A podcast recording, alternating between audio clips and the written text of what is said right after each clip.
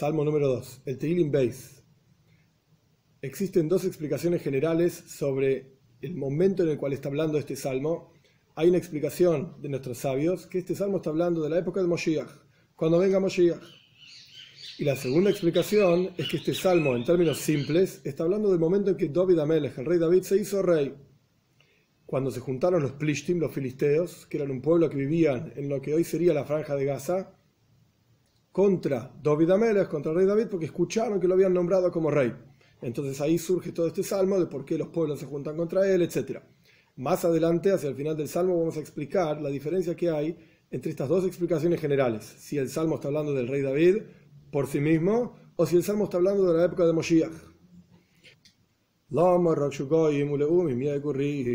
¿Por qué se juntan los pueblos y las naciones, maquinan, piensan cosas en vano? De vuelta, la explicación que vamos a tomar es que está hablando de David Amelech, del rey David, cuando él se hizo rey. Entonces se juntaron los plishtim, se juntaron los pueblos contra él, maquinando, pensando cosas en vano para sacarlo al rey David de ser rey de Israel. Y se juntaron los pueblos, los reyes de la tierra, los gobernantes, piensan planes en secreto entre ellos, Yahad, juntos, contra Dios y contra su ungido, que es el rey David. Vamos a quitarnos las sogas que nos atrapan y vamos a sacar de nosotros mismos también las sogas, el concepto de aquello que los ata. Sin embargo, Dios, que es quien está sentado en los cielos, se va a reír. y Dios se va a burlar de ellos. Siendo el rey David, de vuelta, rey sobre el pueblo judío, Dios se va a burlar de aquellos pueblos que se juntan contra él para sacarle el reinado. Entonces hablará Dios sobre ellos en su enojo y con ira los va a confundir y va a decir lo siguiente, versículo 6. Malki al Yo ungí un rey, mi rey, sobre Tzion, que es la tierra de Israel, Jerusalén, etc., mi santo monte. Entonces ahora el rey David sigue explicando.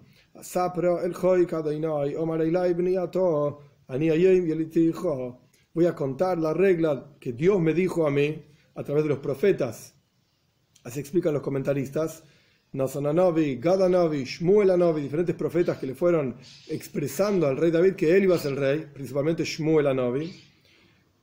Dios dice, Bni Ata, tú eres mi hijo, y yo te, di, te hice nacer hoy, te di hoy a luz. Rashi explica qué significa que el rey David era el hijo de Dios. Por supuesto no era el hijo de Dios, era el hijo de David, ni Ishai, así se llamaba el padre. El punto es, así como encontramos en Shmuel Beis, el capítulo 7, el versículo 14, que Dios lo llama Ashloime Amelech, al rey Salomón, mi hijo. El versículo dice, Huy Ben, él va a ser para mí un hijo, y yo voy a ser para él un padre. De la misma manera, cada rey del pueblo judío que cumplía Torah mitzvot, etcétera, porque hubo diferentes tipos de reyes, mejores, peores, etcétera, el punto es que cada rey es apreciado y querido por Dios y es como un hijo para él. Cada persona apreciada por Dios es como un hijo para él. Y el punto es que hoy te di a luz, es el concepto de que, de vuelta, este salmo fue dicho en el momento en que el rey David se vuelve rey en la práctica sobre el pueblo judío, y es como que en ese momento comienza y nace su reinado. Por eso se juntan los pueblos contra él, y esto es lo que está diciendo el rey David, que Dios lo eligió a él, Dios lo ungió a él, y Dios va a desarmar y destruir todo este consejo de, de pueblos que se juntaron contra él para luchar contra él, etcétera. Y más aún, el versículo 8 continúa Dios diciéndole, por así decir, al rey David, pregunta de mí, pídeme, pedime, y yo te voy a dar a los pueblos como tu herencia, o sea, los vas a conquistar, y sus posiciones, posesiones hasta el final de la tierra, hasta los confines de la tierra. Los vas a triturar como con una vara de hierro y van a ser esparcidos como si fuesen una vasija de cerámica que se rompió. Kli Yoitzer es una vasija de cerámica. Tenapsen lo vas a esparcir como una vasija que se rompe y salen los pedazos por todos lados. Atom Elohim Askilu, entonces dice el rey David, y ahora reyes escuchen, y y aprendan, toman, tomen lecciones de la palabra Musar y Vasru, los jueces de la tierra.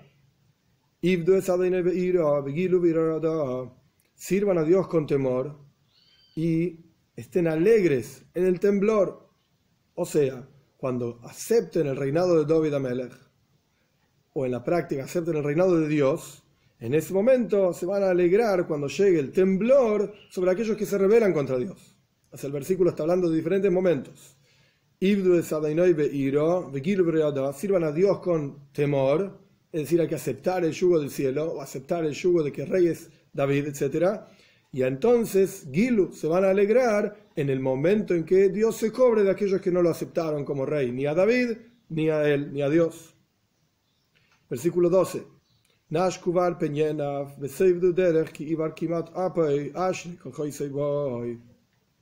palabra Nashku hay diferentes traducciones. Una de las traducciones que trae el Radá, sustenten. Nashkuvar, var significa como trigo, producto del campo. Nashkuvar, hay que sustentar a David Amelech, no solamente no luchar contra él y para qué se van a juntar contra él es en vano todo lo que van a hacer, sino que tienen que apoyarlo al rey David. Otra traducción es hay que desearlo. Nashku bar, desear tener el corazón puro. Bar de la palabra, de la palabra bar leivov, una persona de puro corazón. Entonces, el versículo es diferente. Nashku bar, hay que desear tener un buen corazón. Peñena, pues no vaya a ser que Dios se enoje, por así decirlo, y se pierdan totalmente en el camino, porque casi va a arder apoy el enojo de Dios y termina diciendo, dichosa es toda persona que confía en Dios, le espera a Dios, etc. Y la tercera traducción, Nashkubar es apúrense a servir a Dios con el corazón puro. Nashku es apurarse, bar de vuelta, corazón puro, apurarse a servir a Dios. Hay que ser diligente y servir a Dios con el corazón puro. De vuelta, no vaya a que se enoje, casi arde su enojo, etc. Dichosa es toda persona que confía en Dios. Ahora bien, dijimos al comienzo que hay dos momentos, digamos, dos situaciones en las cuales podemos entender este salmo. El Talmud dice que en la práctica este salmo es un salmo, junto con el primer salmo. O sea, son uno solo. Una parcha, dice el Talmud. El mismo salmo, el primero y el segundo son uno solo. Pero en todos los libros del mundo que tenemos son dos salmos. El primer salmo por un lado, el segundo salmo por el otro lado. Entonces, ¿son un, un salmo solo o son dos salmos? Una explicación posible que podemos dar es la siguiente idea. El primer salmo está hablando de la dicha de una persona, Ashrei, dichosa la persona que no hizo básicamente cosas que no tenía que hacer. Y el último salmo, el segundo salmo, perdón, termina diciendo, Ashrei, dichoso es todo aquel que confía en Dios. El Talmud cuenta que toda parsha, todo salmo, digamos, que empieza con Ashrei, dichoso sea, y termina con Ashrei, dichoso sea, es una sola parsha, es una misma cosa. Entonces el primer salmo empieza con Ashrei, el segundo salmo termina con Ashrei, es una misma cosa. Son todos un solo salmo. Y la idea es que el primer salmo de vuelta está hablando de la dicha de una persona en su buen comportamiento. Cuando hace todo lo que tiene que hacer, entonces automáticamente, si hace todo lo que tiene que hacer, que de esto habla el primer salmo, Dios le va a dar éxito, no se entiende automáticamente el Lama en el segundo salmo, por qué los pueblos se juntan contra mí, por así decir. Si asumimos que todo esto fue escrito, el primer, segundo salmo, en la época de David Amelech, el rey David, él mismo en su época era un buen rey y la gente en la práctica cumplía Torah y mitzvot, entonces, si una persona va a hacer todo lo que tiene que hacer, primer salmo, automáticamente no se entiende por qué se juntan contra él los pueblos. Dios se va a ocupar, como dice el Salmo, de esparcirlos, etcétera, etcétera, y automáticamente, dichoso toda persona que confía en Dios, es una sola parsha, siempre y cuando asumamos que fue escrito, por así decir, por el rey David en el comienzo de su reinado, y el pueblo judío, en la situación en la que se encontraba, es que cumplían Torah y Mitzvot, entonces son como un solo salmo. Pero si no es así, si vamos a decir que el primer salmo y el segundo salmo son dos cosas totalmente separadas. El primer salmo está hablando en general de una persona, cuáles son las buenas cualidades que tiene que tener, etc. Y Dios le va a dar slaja, Dios le va a dar éxito. Pero no está hablando de una situación en la cual el pueblo judío en general cumple Torah Mitzvot, lamentablemente en la semana Golus, en la época de exilio que nos encontramos ahora, hay muchísima gente que no hace lo que tiene que hacer. en términos de Torah y Mitzvot. Entonces el primer salmo está hablando de quien sí hace lo que tiene que hacer, en cualquier momento, ahora, en el momento de exilio, en el momento de Moshiach, etc. Esto es el primer salmo. Y el segundo salmo está hablando de la época de Moshiach. No, que, no tiene que ver con la época de David Amelech, del rey David, sino la época de Moshiach, que automáticamente los pueblos van a juntar, como está escrito sobre la guerra de Gog y Magog en Yehezkel. Hay otro video explicando este asunto. El punto es que para qué se van a juntar es en vano, no tiene ningún sentido, Dios se va a ocupar de esparcirlos y Dios tiene su meshijo y como dice el Salmo mismo, Dios ungió a su ungido, valga la redundancia, Moshiach mismo, Moshiach quiere decir ungido, y así sucesivamente, Ashrei voy dichosa es toda persona que realmente va a vivir esta época. Entonces vemos que son dos momentos, dos situaciones diferentes. Simplemente para resumir, si tomamos que fue escrito por David Amelech cuando comenzó su reinado, pues son todo un solo salmo. El primero lo que hay que hacer y el segundo es el resultado. Y automáticamente el, comienzo del segundo salmo es, ¿para qué se juntan? No tiene ningún sentido.